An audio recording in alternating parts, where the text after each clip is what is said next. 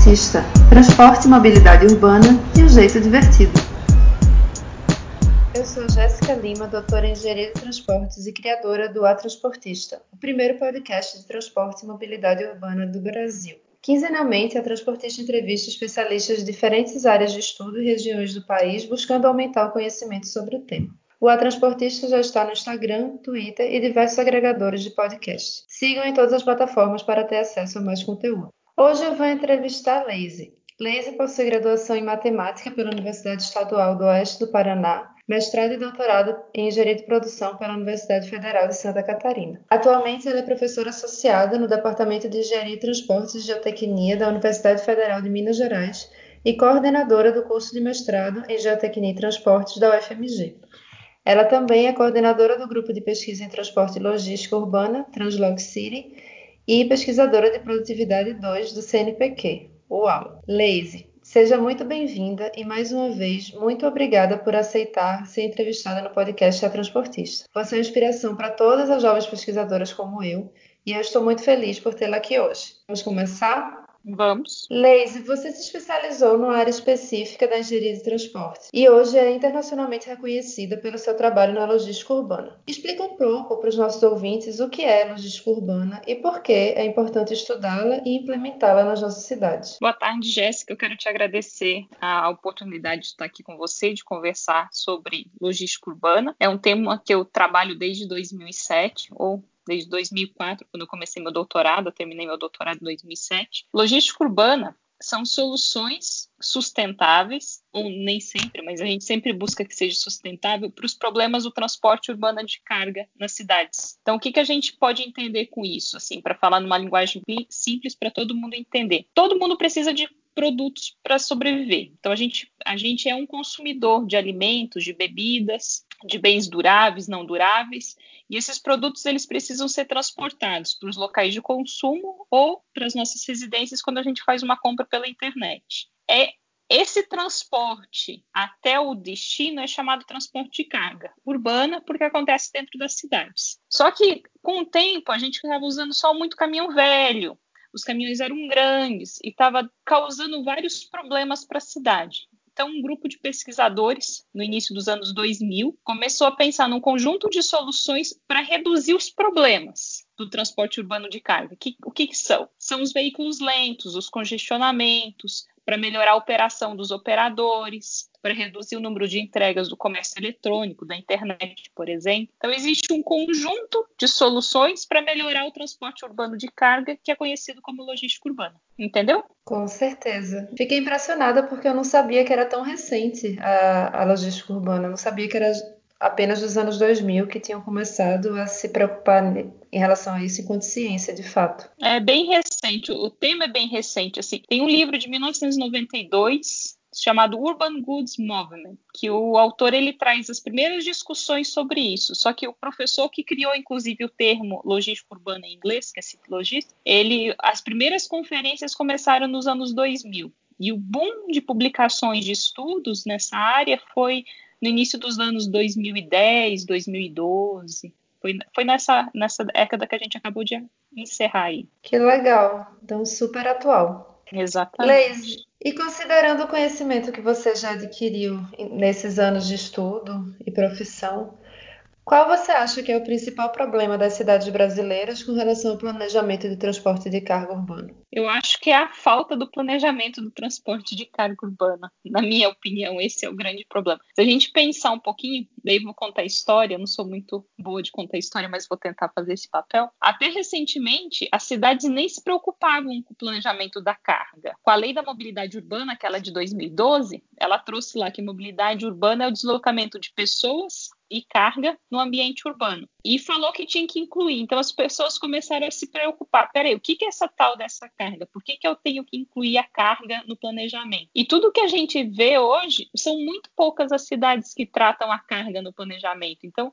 na verdade, o grande problema é a falta de planejamento. Daí a gente tem o quê? Algumas críticas que para mim são bem fortes. A gente tem grandes cidades implementando restrição aos veículos de carga para melhorar a logística urbana. Só que se você restringe os veículos de carga, como que a carga vai chegar nos estabelecimentos comerciais? Né? Como que a mercadoria vai chegar até o consumidor? Então existe alguns paradoxos que são bem sérios, que são visíveis consequências da falta de planejamento do transporte urbano de carga. Então acho que é o que a gente precisa é tentar mostrar para todo mundo a importância do planejamento do transporte urbano de carga para a melhoria da mobilidade da carga nas cidades brasileiras. É exatamente isso que eu tento fazer, tanto assim, não com relação à carga, né, mas com relação ao transporte no geral. Minha ideia de criar o, o Instagram e o podcast é justamente tentar fazer as pessoas entenderem isso que a gente da área de transportes já percebe com tanta clareza, de que é necessário que haja planejamento, de que é necessário pensar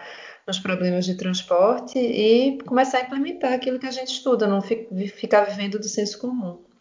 É, pessoal, só para constar que eu acho que nem todo mundo sabe, a lei que Leise comentou é a Política Nacional de Mobilidade Urbana, Lei 12.587, que a gente já citou aqui outras vezes, e, enfim, caso vocês queiram dar uma olhada, é, ela é bem falada na área de transporte e mobilidade urbana. Leise, muito Deixa obrigada. Deixa eu só fazer um adendo.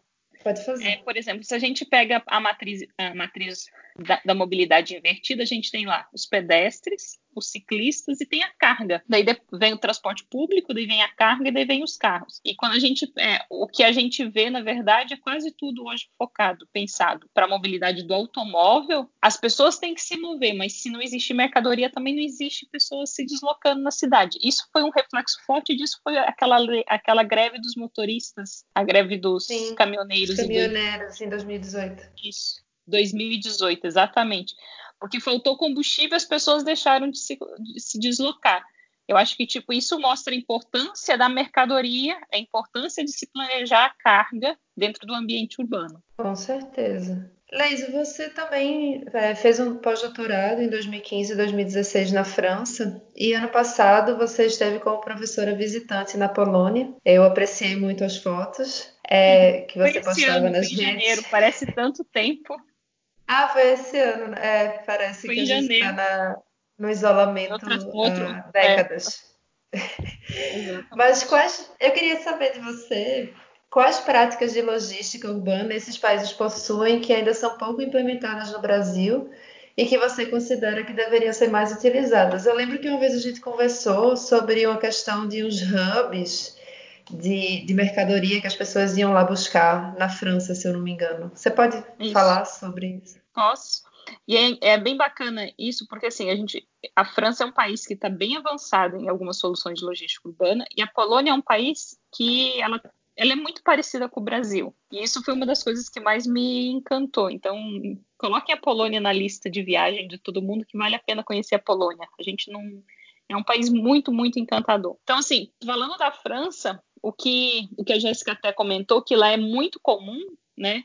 Você praticamente não recebe mercadoria do, da internet que você compra pela internet em casa. Tem pick-up points, que na verdade existem várias formas. Podem ser estações automáticas, né? Podem ser, você pode retirar a loja é, nas empresas, na, na loja física de alguns estabelecimentos, que isso é o que a gente está já tendo aqui em alguns sistemas do Click and Collect, que é clique e retire, em português, que está sendo usado esse termo. Ou o terceiro, a gente pode retirar mercadoria em lojas parceiras, que eu já eu ando vendo algumas, algumas iniciativas bem tímidas no Brasil. E isso o que, que faz? Em vez então o motorista pegar lá, ele tem 30 entregas para fazer, ele vai ter que fazer 30 paradas, ele vai consolidar essas 30 paradas em poucas entregas nesses parceiros. Você que vai escolher o ponto de destino, então não é a empresa que escolhe, você escolhe, eu quero retirar nesse aqui porque é mais perto do meu trabalho, porque é mais perto, porque é no meu caminho de, na volta para casa, porque é do lado da estação do transporte público. E a vantagem é que a gente reduz, então, distância percorrida pelo caminhão e, consequentemente, a gente consegue reduzir a emissão de CO2. Além de ser uma forma bem mais barata de se entregar a mercadoria. No Brasil, essa foi minha tese de doutorado. Eu terminei, eu defendi ela em 2007. No Brasil, agora que está começando a se pensar, né, existem algumas pequenas iniciativas. Qual que é o grande desafio de ter isso no Brasil? Existe, existe uma empresa de transporte grande que opere o sistema, porque não adianta nada você ter um sistema do click and collect. Eu vou comprar numa grande, numa grande loja na internet, eu vou lá retirar no ponto da loja. Mas, por exemplo, agora, no, Covid, que as lojas estão fechadas, eu retiro aonde? Eu fico sem essa. E se você tem uma rede, por exemplo, em supermercado, em pontos de ônibus, em estações de transporte público, em locais que é de fácil acesso, é, você tem, você consegue vantagens. Agora, um cuidado: a gente não pode substituir a viagem do, do, do caminhão pela viagem do automóvel. Então, tem que ser um sistema muito bem pensado para ser implementado. Na Polônia existe, lá, lá, é automatizado o sistema, existe isso em qualquer lugar. Então, tipo assim, em qualquer lugar você vê a, a plaquinha. Aqui você pode retirar seu, essa sua mercadoria.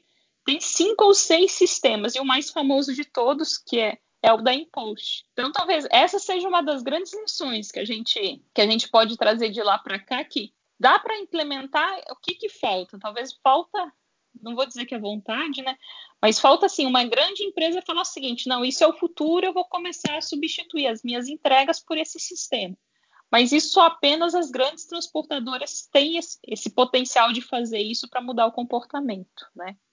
Essa é uma das experiências que eu acho que é mais bacana. Tem outras mais tímidas, por exemplo, as entregas é, por bicicleta, tem muito lugar que estimula para reduzir emissão, etc. e tal, mas eu acho que essa é a mais é a mais icônica de todos.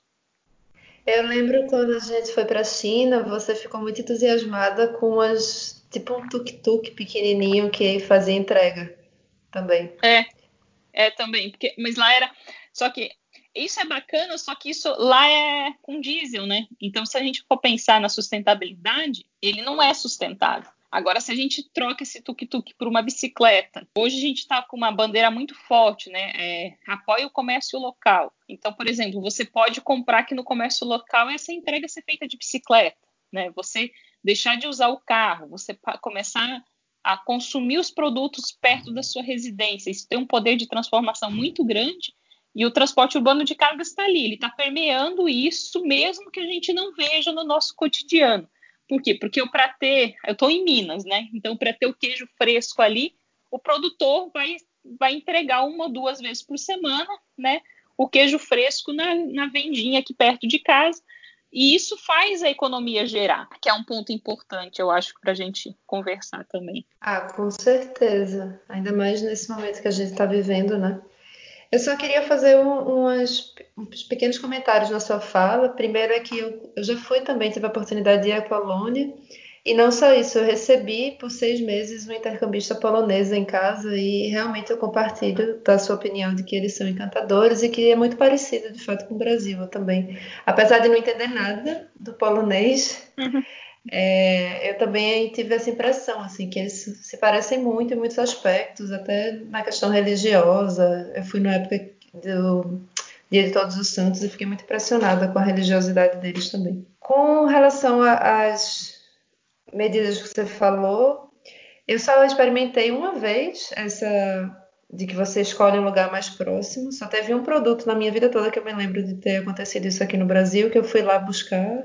E essa coisa de buscar na loja parceira, eu me lembro que a Saraiva sempre fazia. E pra gente que é aqui do Nordeste era bem interessante, porque muitas vezes o frete para cá é bem mais caro. E essa opção que as lojas às vezes dão de você ir buscar na loja, muitas vezes ela é acompanhada de frete grátis, e aí vira uma opção bem interessante. Eu acho é... assim, principalmente essa associação de ter o frete grátis para estimular é alguma coisa bacana. Eu conheci um moço aqui perto de casa que ele recebe mercadoria, ele fala que em média por semana ele entrega oito mercadorias.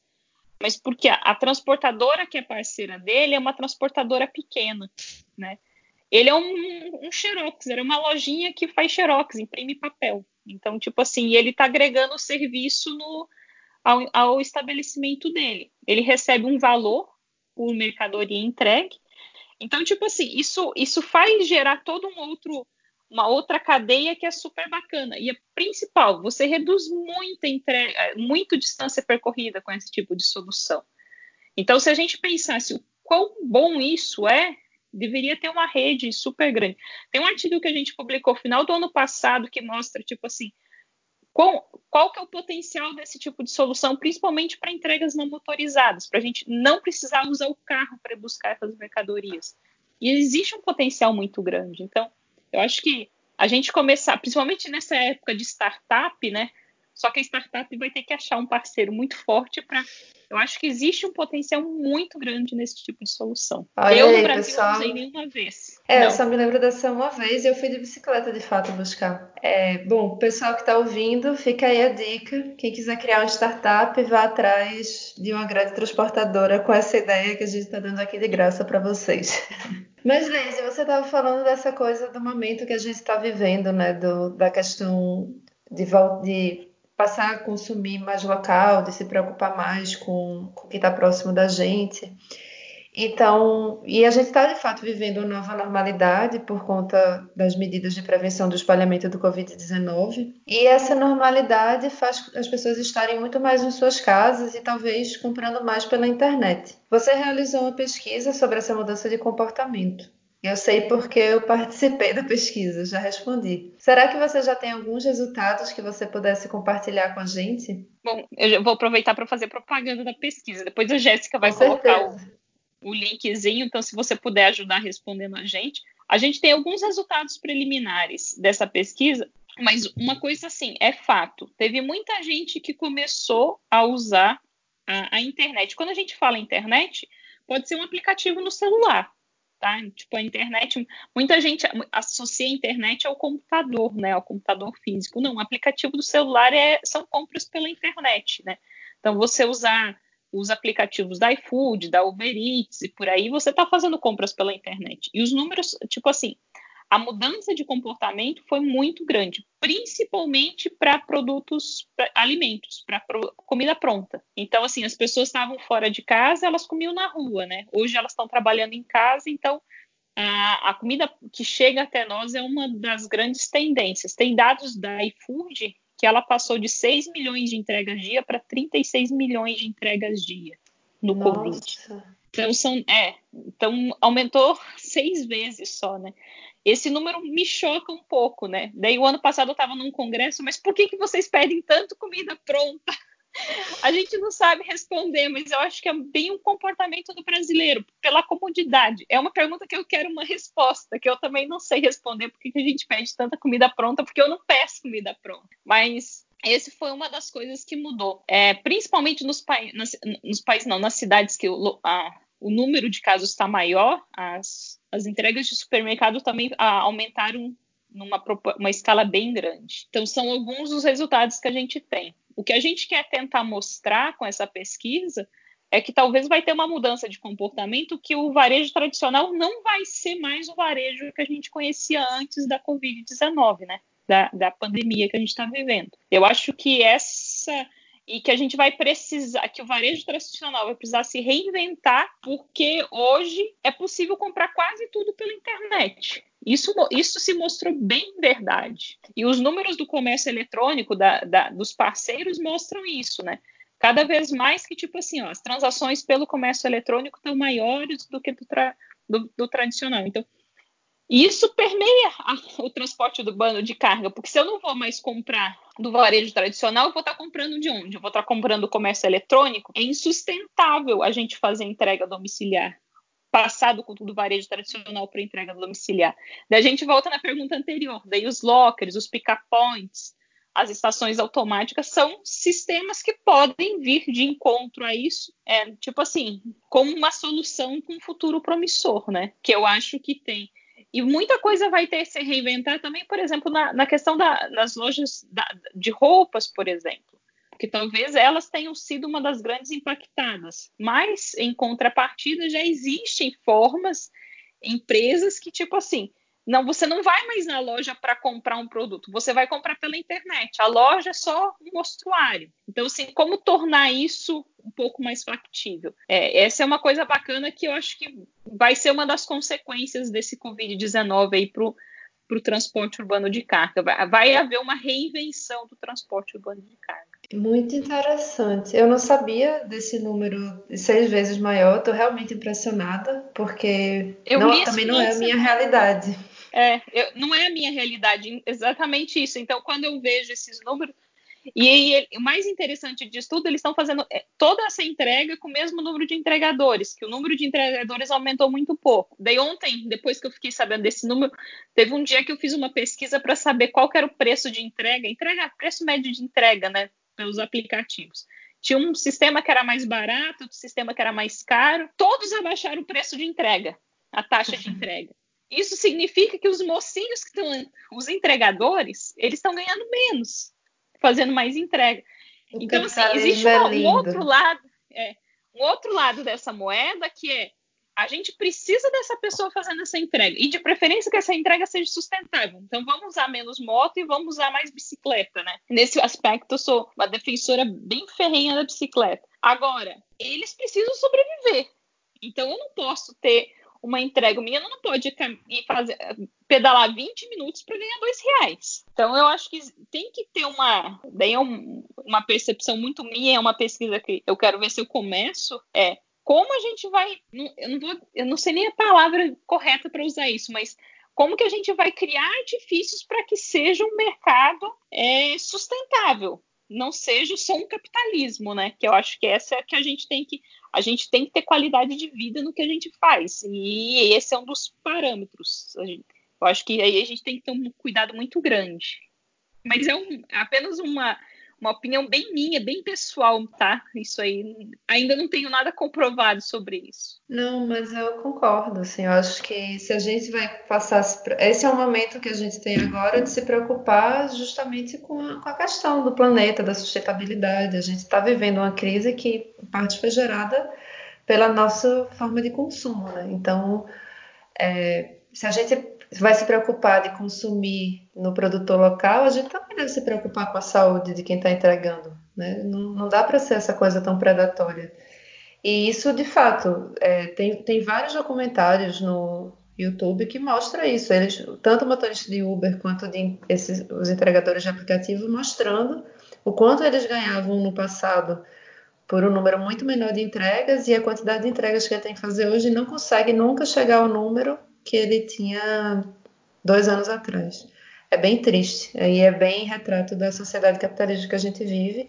E quando você estava falando do aumento do consumo de comida pronta, eu estava pensando que talvez também seja um reflexo da nossa sociedade, porque muitas pessoas dispensaram né, os trabalhadores, as trabalhadoras domésticas, que no geral são mulheres, e talvez seja por isso que as pessoas estão pedindo tanta comida. É a única explicação que eu consigo pensar, assim, que as pessoas não sabem cozinhar e estão pedindo seis vezes mais comida do que pediam antes. Porque eu acho que está mais ligado a não saber cozinhar do que, porque tipo assim, pensa só, num dia comum, você fica em casa quantas horas do seu dia? Eu, em geral, eu saio de casa muito cedo e volto perto das 6 horas da tarde. Eu fico fora de casa 12 horas. Então, das 12 horas que eu fico em casa, 8 horas, por lei, eu estou dormindo. Eu sou uma pessoa que durmo 8 horas. Então, você não tem muito tempo. E eu, eu cozinho. Eu como toda. Agora, tem gente que fica muito mais tempo fora, que além das 12 horas, tem mais uma ou duas horas de trânsito. Tem gente que pega duas, três horas de trânsito. Então, tipo assim, almo... toma café da manhã fora, almoça fora, janta fora. E quando veio para casa, tipo assim, meio que entrou em choque. Meu, como que eu faço tudo, né? Então, eu acho que também tem essa questão de da gente se reinventar e, e, e, se reinventar dentro de casa com essa pandemia toda, vem um outro negócio que eu acho que é bem bacana a gente comentar aqui. A gente não vê, por exemplo, o crescimento das entregas de orgânico.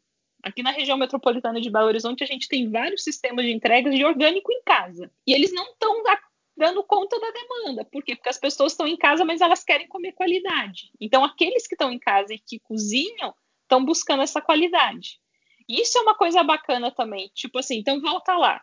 Se eu a, suportar, né, se eu consumir produtos locais, eu vou estar tá ajudando a toda uma cadeia e eu consigo fazer um planejamento do transporte de carga muito melhor do que se eu for estar tá consumindo um produto que é produzido, vou lá pegar o queijo coalho na região nordeste, né, que tem todo um processo de transporte que é bem distante, e tem os impactos na cadeia como um todo. Então, por que, que não consumir os produtos locais? Então, acho que aí está um outro, um outro esquema que é bacana a gente pensar um pouquinho também. Com certeza, com certeza. É, bom, para mim, eu também tinha essa rotina e eu não cozinhava e eu passei a cozinhar, mas vai ver, eu sou a exceção. vai ver, a maioria das pessoas está pedindo mesmo. Mas eu passei a fazer isso porque eu tenho medo de receber as coisas, né? Sempre que chega um, um, uma encomenda, eu tenho que passar álcool, tenho que lavar, tenho que. Eu fico com medo, eu preferi aprender a cozinhar, acho que é mais saudável e tá me fazendo muito bem. Mas bom, vamos voltar. Vamos lá. vamos voltar aqui. Mas nesse momento de reclusão também, é, muitos jovens têm me procurado com dúvidas sobre suas escolhas profissionais e aí eu acho que agora a gente vai entrar no momento mais pessoal da nossa conversa. E eu queria te perguntar um pouco sobre as suas trajetórias, é, sobre a sua trajetória, porque eu acho que tanto a sua trajetória quanto a minha foram não tradicionais, né? A gente não entrou no mesmo curso e saiu seguindo ele do começo ao fim, do, da graduação ao doutorado. Então eu queria que você me contasse um pouco dessa trajetória e como você conseguiu se tornar uma das pesquisadoras as principais pesquisadoras do país na área de transportes, que é dominada por engenheiros civis no geral. Bom, vou começar agradecendo por me reconhecer como uma das principais pesquisadoras no país. Eu acho que é, eu ainda estou em crescimento, mas eu acho bacana. Eu acho que assim, é, eu tenho orgulho da minha história. Então vou começar falando assim. Para aqueles que me conhecem, e alguns não sabem, eu sou matemática de formação, apesar de todo mundo ter certeza que eu sou engenheira. Então isso eu fico feliz, porque eu tenho mente de engenheira, mas eu não sou engenheira. Eu fiz matemática, depois eu fiz mestrado e doutorado em engenharia de produção. É, meu sonho era ser engenheira civil, mas meus pais não tinham condições na época. Eu sou do interior. A única alternativa na época era fazer matemática. Ok, vamos fazer matemática. A internet não era muito disseminada nessa época também. Acho que é importante a gente. Então a gente não tinha esse acesso à informação que a gente tinha hoje. Eu fiz matemática e no final do meu curso eu decidi que eu lembro até hoje uma professora dando uma aula de uma determinada disciplina que ela tinha aprovado na dissertação de mestrado dela que era possível dar um nó no vácuo. E aquilo eu tive certeza que não era aquilo que eu queria para minha vida, porque estudar coisas abstratas não não eram para mim. E daí eu fui assistir uma palestra de uma professora, a professora Miriam Bus Gonçalves, e ela mostrou que existiam outros, outros, outras linhas, etc e tal, que a matemática podia ser uma ferramenta para fazer as análises. E eu fui parar na engenharia de produção estudando o sistema 190 dos bombeiros, a eficácia do sistema 190, que era pura matemática é um grande sistema de equações lineares e a resolução de um grande sistema de equações lineares, se a gente pensar a eficiência do sistema. E eu me apaixonei por isso. Então eu comecei minha trajetória na área de logística, por assim dizer. E como eu fui parar na logística urbana, quando eu terminei meu mestrado, o professor Novaes, ele me convidou a trabalhar com ele e ele falou assim: "Ah, tem um novo tema no mundo". Isso era 2003. E me entregou um livrinho que ele tinha comprado. Era o livro do professor Taniguchi, que tinha saído em 2001, e ela falou assim, ó, aprende isso aqui que sua tese vai ser sobre isso. E daí eu fui aprender. Eu tenho até hoje, naquela época era, era permitido ainda tirar xerox, os xerox do livro, e com as minhas anotações, né, sobre o que, que era importante, o que não era importante nesse livro.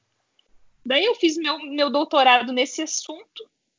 Na época, eu estudei Hoje os meus alunos de graduação fazem muito mais do que eu fiz no meu doutorado, mas eu não tenho vergonha porque era o que dava para fazer na época.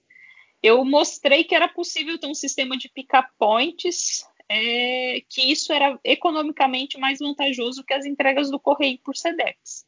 Num estudo para Florianópolis, que foi onde eu fiz. E a partir daí, eu terminei meu doutorado, daí fui trabalhar na iniciativa privada, eu trabalhei em duas empresas de consultoria, uma na Petrobras e outra numa empresa que fazia consultoria para empresa mesmo. Só que eu sou, eu sou professora, eu nasci para ser professora, eu amo ser professora, né? A minha meta de vida era passar para ser professora em uma universidade federal. Então eu tinha colocado, vamos colocar metas.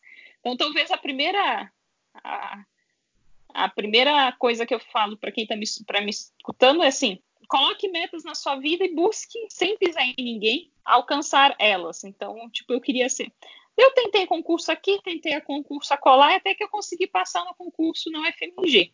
Isso foi em 2008. Então vai fazer esse ano 12 anos que eu estou na UFMG. Então daí para ser para ser uma pesquisadora, daí tem uma outra parte. Eu venho de uma cidade pequena, tem 100 mil habitantes. Então todo mundo que vem de cidade pequena super entendo. A gente tem pouca oportunidade para muita coisa. Então eu cheguei morava numa cidade grande, daí ok, como que eu vou, como que eu vou fazer pesquisa? Então tudo foi conquistado.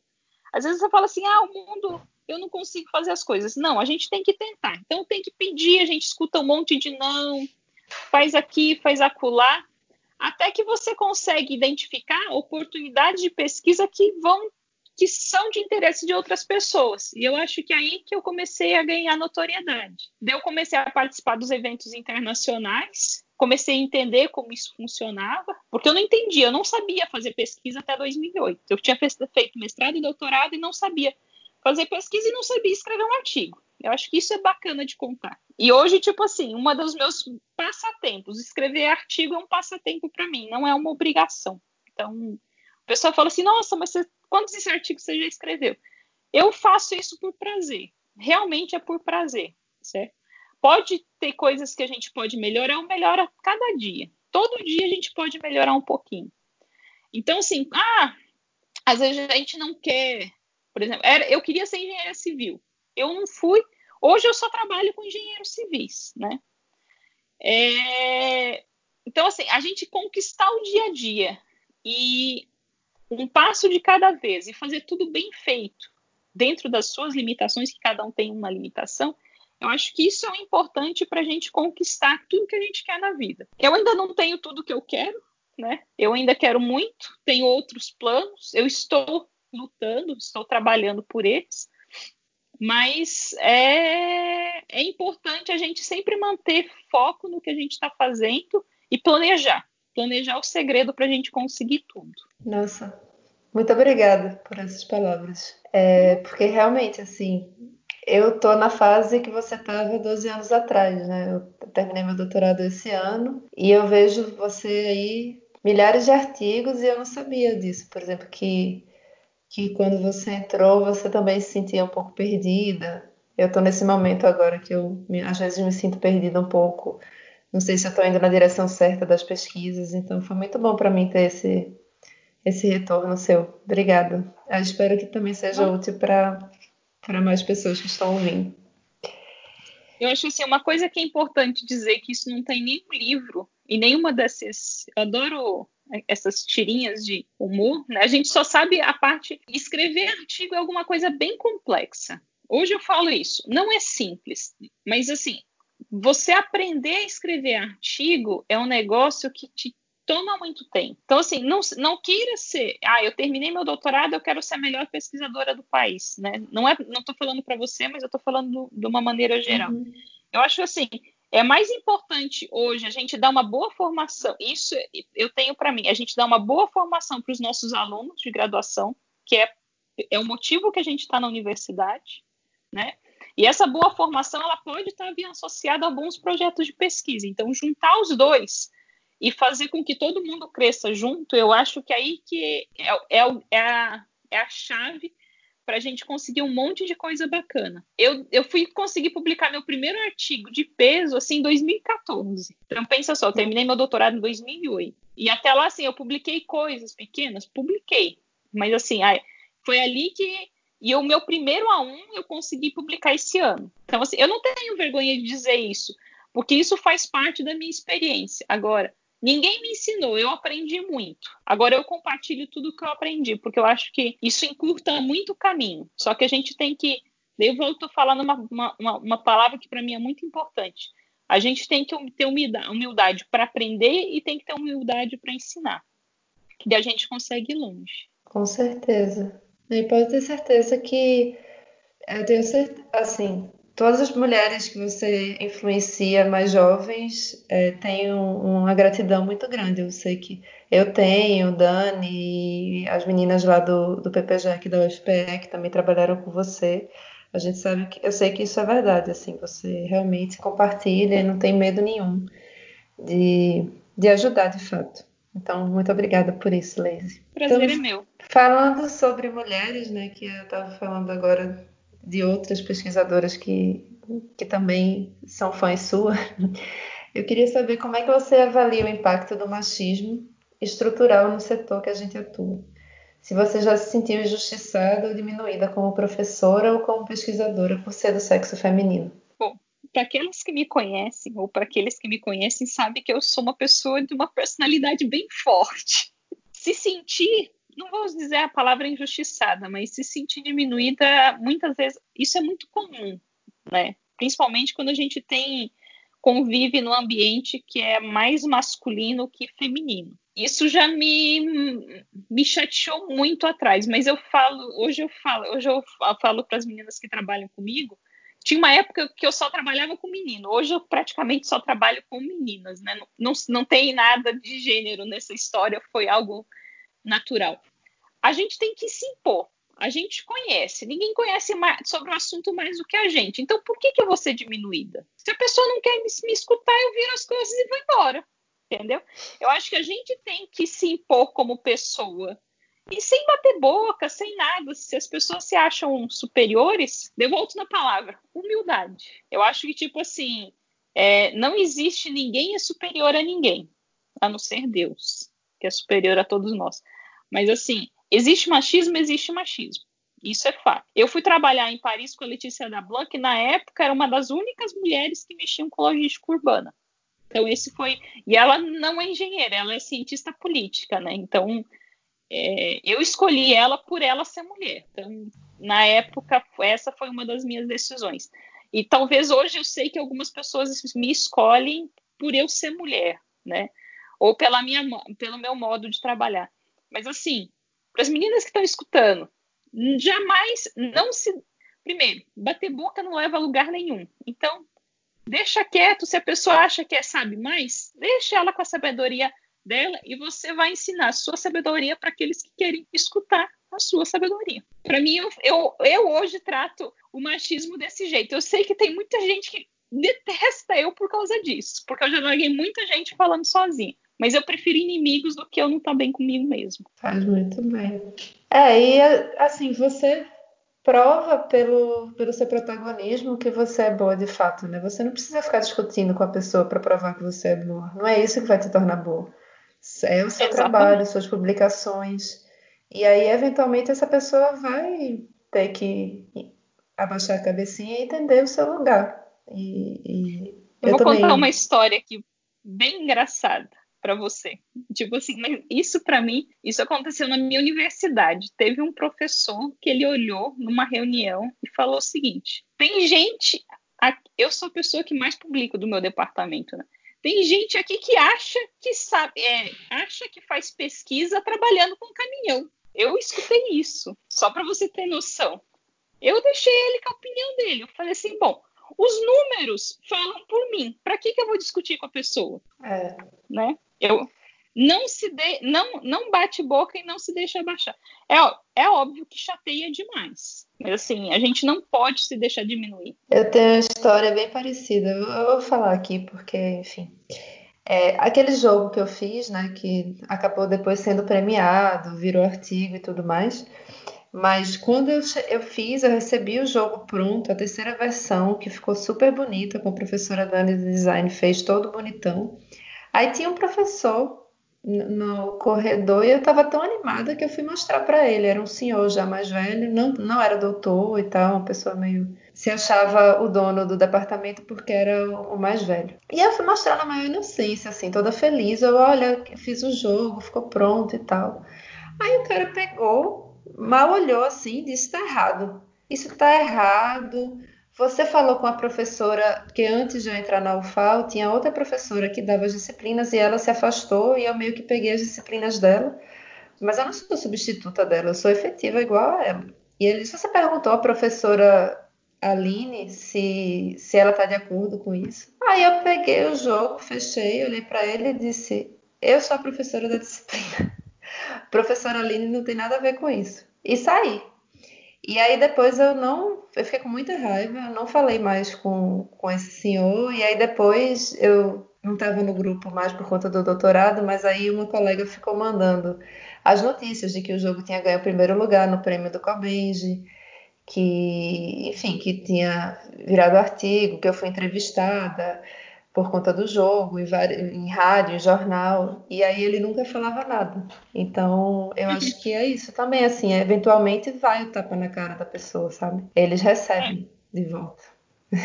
Com é certeza, eu não tenho dúvida sobre isso. É só a gente fazer o nosso. Acho que é esse é aí que está o grande segredo. Fazer e fazer bem feito. Fazendo o melhor das nossas limitações. Que é, limitado todo mundo é. Então, tipo, eu vou dar o melhor de mim para aquilo que eu estou fazendo. E o resto tudo. E o resto acontece organica, organicamente, naturalmente. Bom, então vamos chegando ao final. Eu queria só fazer minha última pergunta, Leise, que é se você hoje fosse ingressar na sua vida profissional, tem alguma coisa que você faria diferente? O que você diria para a Leise de 18 anos que estaria entrando na faculdade hoje? Acho que eu, eu diria para ela dançar um pouco mais. dançar faz bem a alma. e eu gosto, eu sou uma pessoa que gosta de dançar. Mas eu diria para ela fazer tudo tudo novamente, porque o caminho é, assim, teve muita pedra, muita pedra, mas a gente aprende com as pedras, a gente se torna forte com as pedras, e eu diria para ela fazer exatamente o que ela fez. Porque hoje, por exemplo, eu sendo matemática, pego qualquer modelo e para mim é muito fácil ler o modelo. Enquanto pra, se eu fosse uma engenheira civil, por exemplo, que era o que eu queria ser, eu teria algumas dificuldades para ler um modelo. Né? Então, por exemplo, hoje eu trabalho muito com R. Eu amo trabalhar com R né? Porque o R dá para fazer tudo que você pode imaginar. E nem todo mundo tem essa facilidade de entender, porque, tipo, ah, tem dificuldade de entender o modelo, tem dificuldade de adaptar o modelo para aquilo que você está estudando. Então, esse tempo atrás eu peguei um modelo lá da, da biologia e eu apliquei em transporte. Funcionou bonitinho, né? Por quê? Porque o processo que eu estava modelando é o mesmo. Então, assim, isso para mim hoje, hoje eu vejo, hoje eu não me arrependo do que eu fiz, eu não me arrependo de ter feito matemática. Eu vou fazer 20 anos de formada em matemática esse ano. Não me arrependo. Não me arrependo de ter feito mestrado, doutorado em engenharia de produção. Eu, eu aprendi muito. E eu acho que a grande alegria da minha vida foi aquele dia que eu aceitei o livro do professor Novaes para aprender sobre logística urbana, porque hoje eu eu tô dentro de um grupo de não tô dentro de um grupo de pesquisa, mas eu atuo numa linha de pesquisa que é uma grande família, que é a família da logística urbana internacional, né? E isso para mim não tem preço. Então, tipo assim, as pessoas existe competitividade como em todo qualquer lugar, mas é uma grande família. E é a mensagem que eu tento passar para todo mundo que trabalha para mim. A gente é um é uma engrenagem. Todo mundo tá junto. Se cada um fizer a sua parte, tudo vai andar melhor, muitas vezes mais rápido. E eu falo, não tenham medo das dificuldades. A gente chora, a gente se desespera, isso faz parte do caminhar.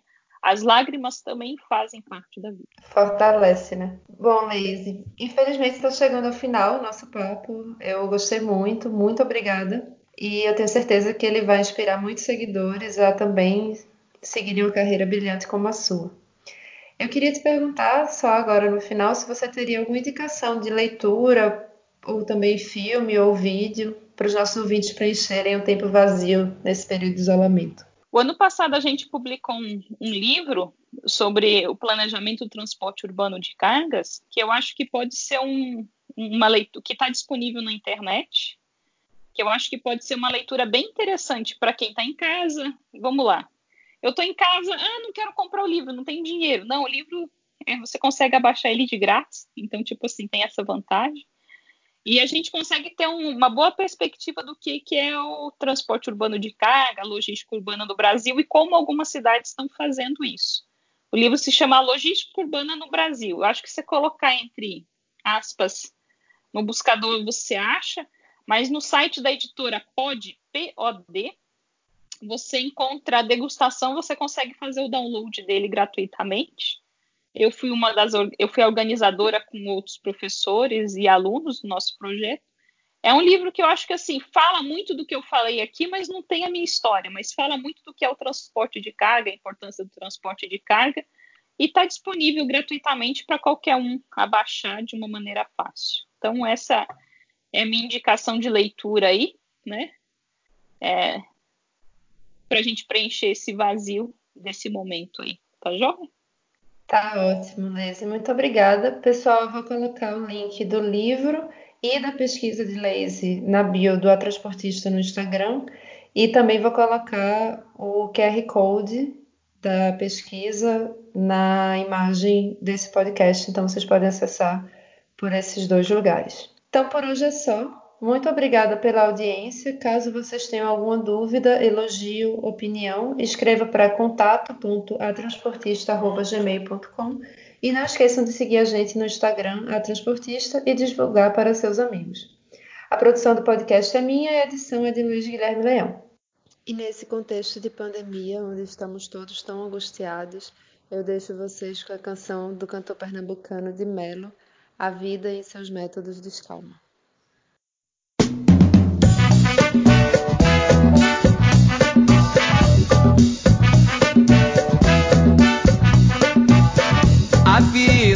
Em seus métodos descalma. Vai com calma, você vai chegar. Se existe desespero, é contra a calma, é. E sem ter calma, nada você vai encontrar. A vida em seus métodos descalma. Vai com calma, você vai chegar. Se existe desespero, é contra a calma, é. E sem ter calma, nada você vai encontrar. Deus Pai Criador criou com calma. E em sete dias, muita calma demonstrou. Vocês aí estão discutindo, tenham calma. Passa só um sorriso, ele é de aviso, vem acalmar. Pois até hoje, sem haver calma, desencontro paga. No corre-corre, no desespero, o nego até se mata. Vocês aí estão me ouvindo, tenham calma.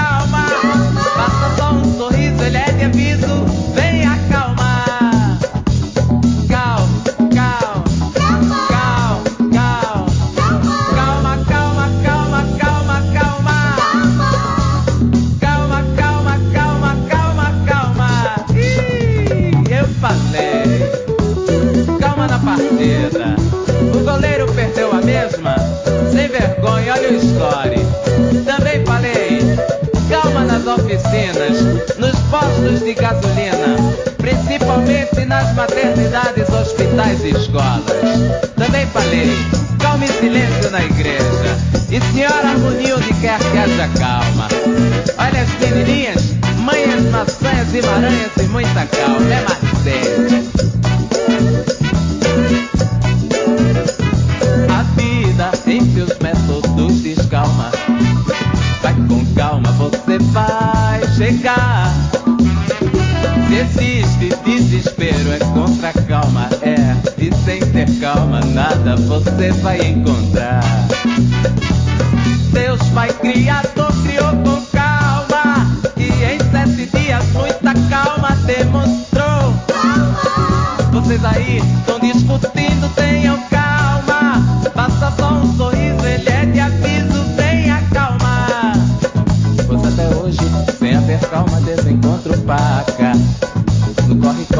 No desespero, o nego até se